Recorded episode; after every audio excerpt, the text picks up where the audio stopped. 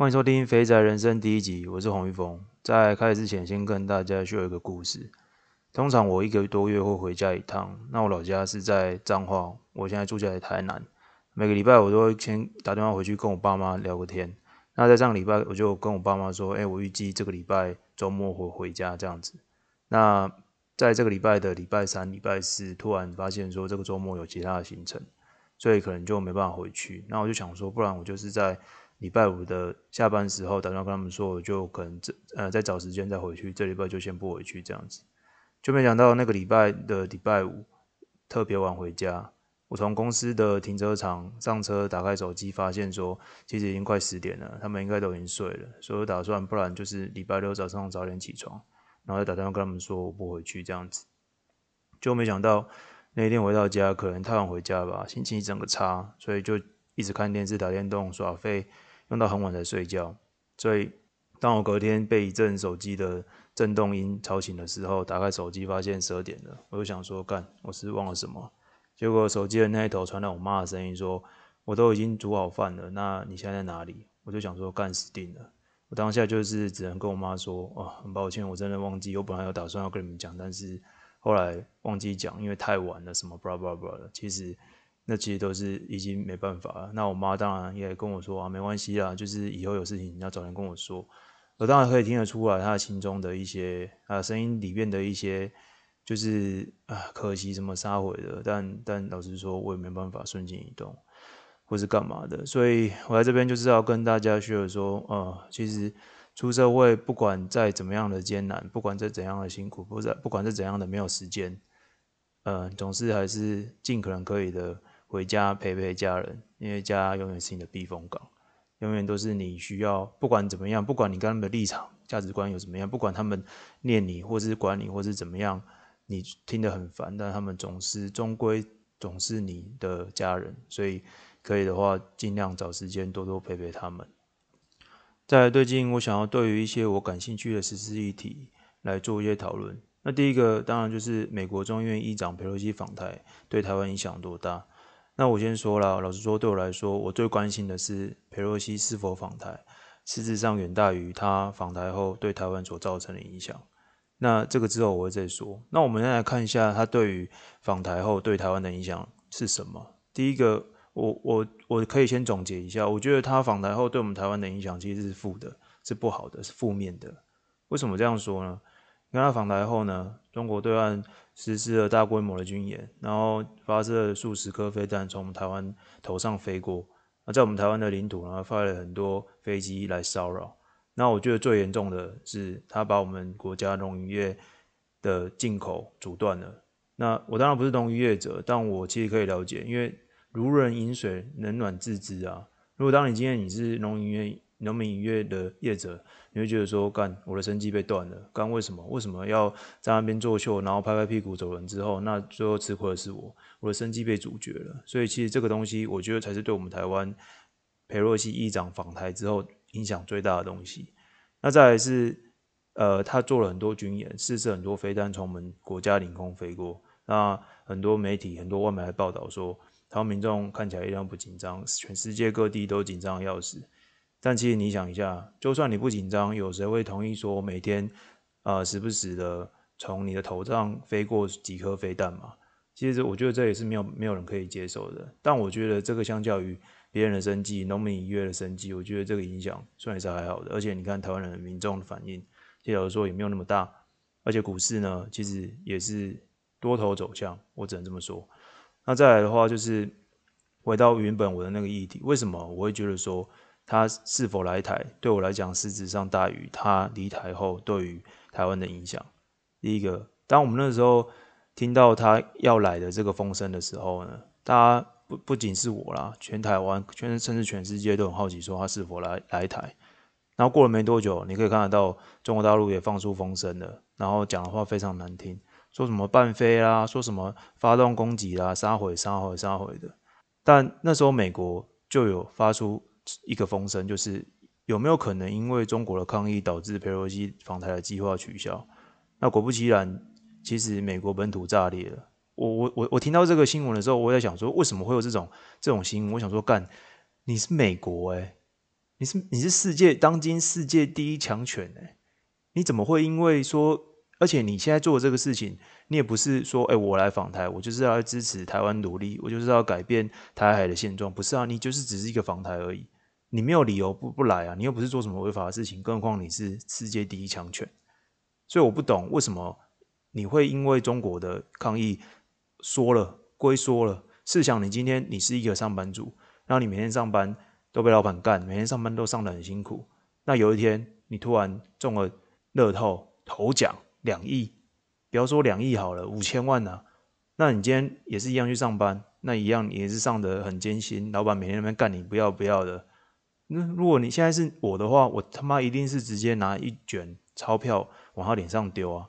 废话，你已经有实力了呢，你已经有实力了，你何必去为了？那些比你弱小的声音去做犹疑，去做犹豫，去做忍让，去做杀回的，去做考虑再三斟酌的，这一点意义都没有啊！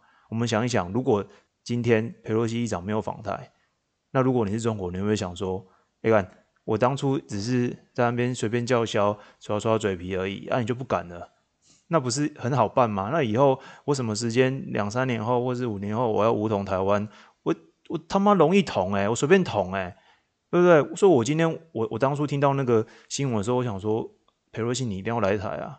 你不来台，第一个你美国的威望什么都没了；第二个，我我不知道你不来台对台湾实质上的影响会不会比现在大，但我非常相信，无形的影响绝对比现在还要大。所以这就是为什么我一开始会觉得说，佩洛西是否来台，对我来讲，我最关心实质上大于佩洛西访离台之后的影响。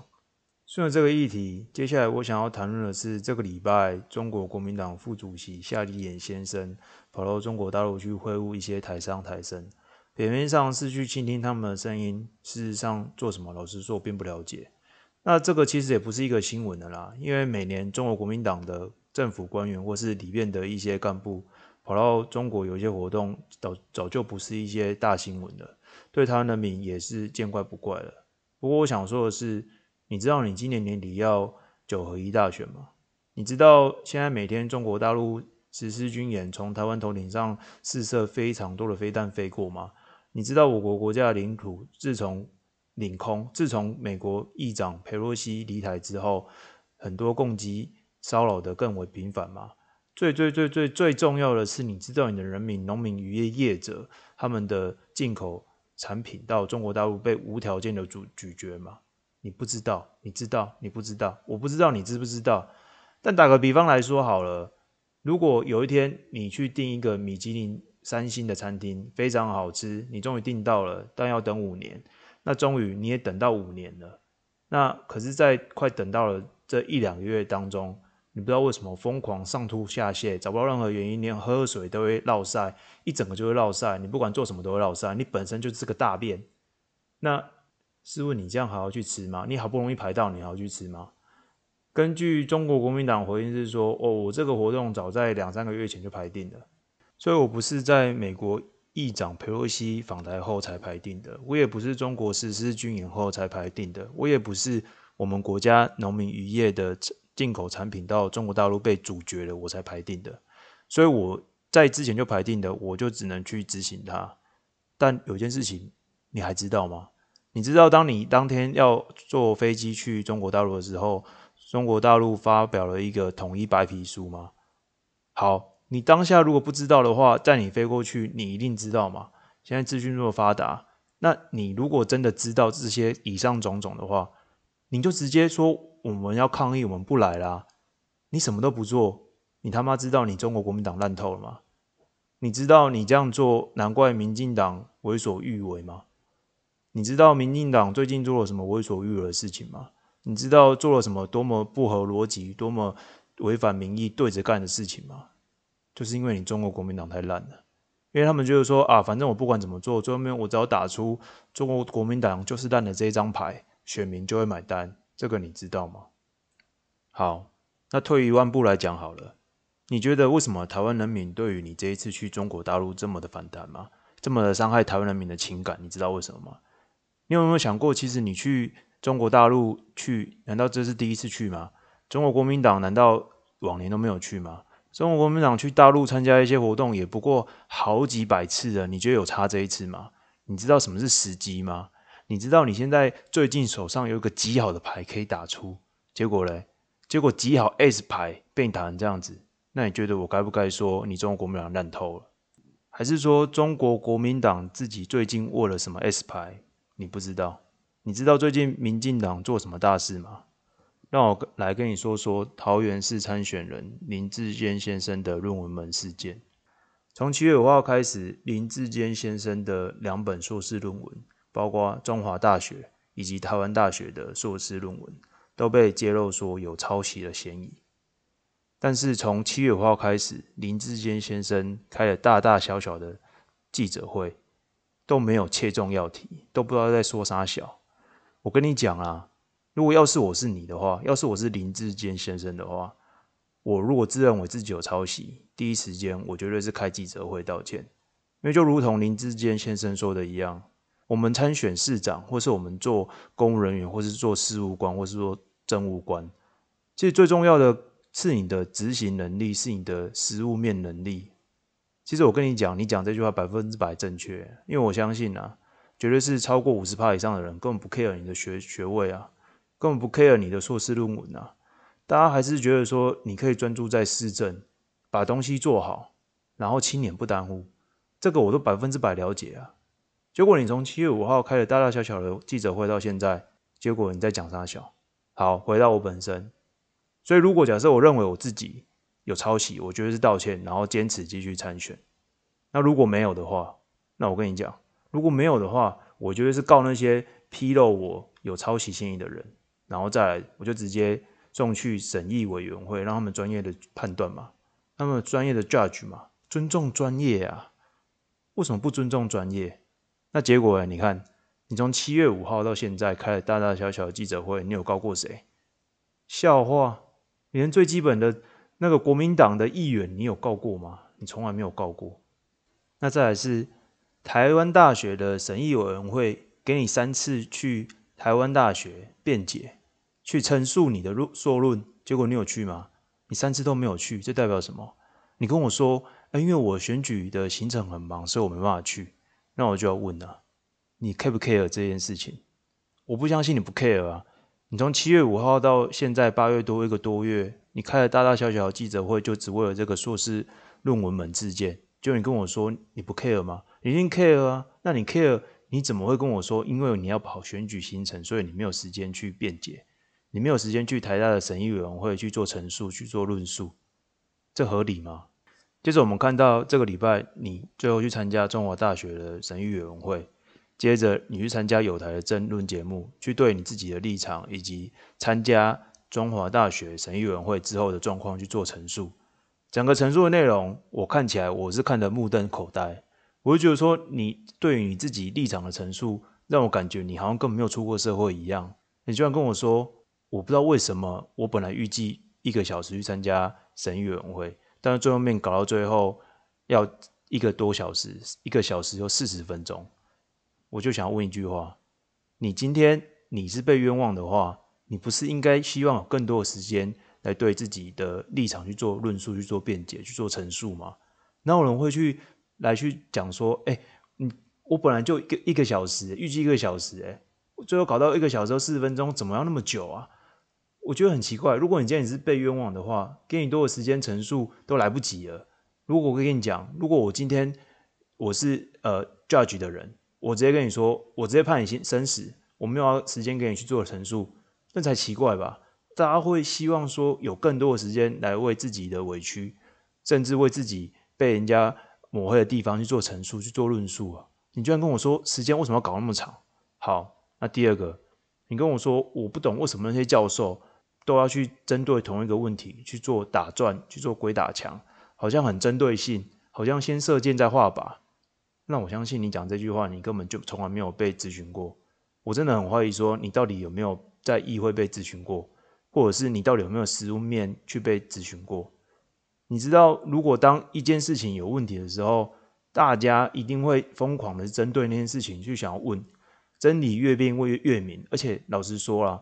很多时候，很常那些去做 judge 的人再去询问你在做 questioning 的时候，一定打鬼打墙问啊，问到最后他把你弄晕之后，你前面讲的逻辑跟后面对不起啊，就可以说哦，我抓到了，你这个逻逻辑有漏洞。我跟你讲，通常都是这样子啊，真金不怕火炼啊。如果假设你可以在他鬼打墙般的询问之下，你还可以前后逻辑一致，他绝对心服口服啊。所以我觉得你这个言论，让我真的觉得看起来你真的好像虚有其表，你好像根本没有被类似的这种咨询的的模式当中，你根本没有所谓的经验呢。我真的很怀疑说你当初到底是你你到底有没有真正的一个实务经验呢？你到底有没有真正的一个议会被询问的一个经验呢？最后，你知道为什么我从来都不对你的抄袭部分去发表我的看法吗？我觉得那个是非常属于非常专业的问题。那直接交给各大学的学术委员会去做评断就好了。他判什么就判什么。我相信他不可能无中生有。比如说你今天你根本就没有抄袭，他硬要判，因为他总是要说说服社会大众嘛，他总是要拿出证据嘛，有几分证据讲几分话嘛。他不可能说啊，他今天什么东证据都没有拿出来，然后就直接说你林志坚先生就是抄袭。我相信绝对不可能的。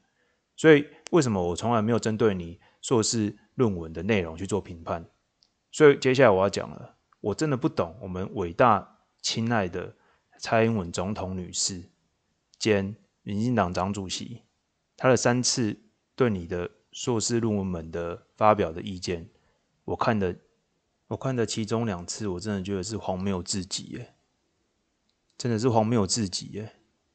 第一次他说什么？第一次你一开始被有这个。抄袭的信息出来的时候，他直接在脸书说：“智坚辛苦了。”什么叫做未审先判？你这个才叫做未审先判呢、蔡总统凭什么？蔡总统那个专业吗？而且蔡总统那时候有去研究过你的硕士论文吗？什么都没有。然后说智坚你辛苦了，这代表什么？他觉得你是清白的啊。可问题是你有经过专业的审判吗？你这个才叫未审先判呢、你还在那边跟全国的人开记者会说。社科院苏宏达院长未审先判，他在群组的 mail 里面写丑闻，我就问一句话：什么样的事情要需要开到学术伦理委员会？你都已经开了，这个不是叫做丑闻，不然什么？如果你平常好好没事的话，你会去开这个学术伦理委员会吗？这个不是丑闻是什么？那为什么蔡英文总统在说智坚辛苦了，你没有说未审先判呢？为什么没有？那第二个，他说。第二次发言的时候是说，我们要以所有的证据积极的去为自己做辩解、去做陈述、去做论述。这方面我觉得相当的 OK。我本来以为，我本来以为他在讲这句话的时候，已经了解到说我们要尊重专业，已经要了解到说这个东西是什么就是什么，不要是非不分。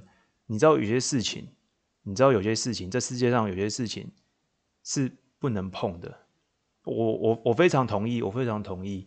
这世界上大概百分之八十九十八是灰色地带的，每个不同的角度切入都有理，每个人都会为自己的立场去做陈述、去做论述，但是偏偏呢，偏偏就有那十趴、五趴到十趴的左右是对就是对，错就是错。这世界上有些东西对就是对，错就是错，不会因为你在用不同立场切入，有做不同的论述，然后把它由黑变白、指鹿为马。你这个事情就是这样，有抄袭就是有抄袭，没抄袭就是没抄袭，我们就用专业的学术伦理委员会来判断就好了。如果你真的不服，你去上诉到法院去啊，这个很难吗？这又很难吗？对不对？那你今天你不是啊？你今天第一个，我刚刚讲的，你一来的时候，你到现在你有告过任何人吗？你没有吗？然后你的蔡英文总统女士呢，一开始也没有。做过任何的研究，对你说是论文研究，直接说智坚你辛苦了，这个到底是什么意思？所以第二次我以为他要收手了，就没想到第三次，在这个礼拜的我忘记是礼拜二还是礼拜三，台大终于对你的学就是硕士论文做出一个判决，他在开记者会上也秀出很多证据跟大家讲说，为什么他会认为林志坚先生是有抄袭的。那在那个之后呢，我们伟大的蔡英文总统女士就直接说，我们要全党坚持去维护林志坚先生的清白。我们只要是有看过这两本硕论的人，我们都愿意相信林志坚先生是清白的。你你什么时候不讲？你偏偏在台大学术伦理委员会开完记者会之后讲，你这个是什么意思？你这个是因为你的政治的利益跟你想要维护你的部署，你把台湾的学术尊严放在地上践踏。你知道台湾大学是台湾第一名的大学吗？那在他经过这个判决之后，你讲这个话，你觉得国外的学者会怎么想？他就说哦，反正呃，台湾第一名的大学学术都这样子啦，反正他们做的东西也不专业，办为什么他们总统要出来去说自己才是对的？那这种没有什么样专业的大学第一名的，在台湾都第一名，那其他大学显而易见嘛？那我们这样子还有什么理由去跟台湾的学者或是台湾的教育机构去做交流吗？没有这个必要啊。你觉得国外的学者会怎么看？你把全台湾第一名的大学学术自由当做什么了？你是一个总统，可是你知道学术这种东西，对就是对，错就是错，这个不是什么灰色地带，可以容任何人去做不同立场的攻击，你知道吗？结果你不是，你今天居然跟我说林志坚是清白的。我跟你讲，最好做法是什么？好，就假设你现在到这个阶段，你仍然认为林志坚是清白的，那你们就上诉法院就好啦。为什么不上诉法院？包括林志坚从七月五号到现在开了任何大大小小的记者会，他有告过任何人吗？连最基本的国民党议员去揭露他有抄袭的议员，他都没告了，更不要说是于正煌，他也没告了。那我就真的不懂，为什么民进党可以这么公然的对着。台湾全台湾人民的智慧对着干，他把台湾人民都当作是三岁小孩嘛。最后，最后最令我最气愤的是，后来我们看到新闻，林志坚先生也退选了。那但是他退选之后，他讲什么？他讲说我们在另外战战场去维护我的清白。都已经退选了，你还要维护你的清白？这算什么？你知道这整件事情对我来讲最不能忍受的，其实不是你到底有没有抄袭。因为就像我之前讲的，你的硕士学位你有没有抄袭？I don't care。但是这整个过程我真的没办法接受诶。我觉得为什么会有人到最后面你都退选了？如果你今天你真的认为你是清白的，你就硬选下去啊！你他妈你就硬选下去，这有什么问题？那你最后面你退选的，代表什么？代表已经是你们党内已经有人受不了你才退选的吗？你们党内一定是觉得说你一定有问题你才退选的嘛？如果你真的没问题，你就顺风顺水继续选下去就好了。对不对？那你今天你都已经退选，事情摆在眼前，你居然还可以有那个脸说我要来捍卫我的清白？我真的不懂诶，我真的不懂诶，连我们全国最高的领导者、最有权力的人，我们亲爱的蔡英文总统女士都这样说，我真的不懂诶，我真的不懂为什么有一个人，诶，也不是有一个人，为什么有一群人可以为了自己的政治利益，连最基本的是非都不分呢？最后，我想要套一句王之王世坚议员讲的话：大家要团结可以，大家要尽全力捍卫什么东西都可以，但是你要建立在是非正义上面。OK，那就是这就是今天这一集。那如果有什么样的意见的话，或者想要打我脸的话，再寄信给我来跟我讨论也都 OK。那我们就下次再见了，拜拜。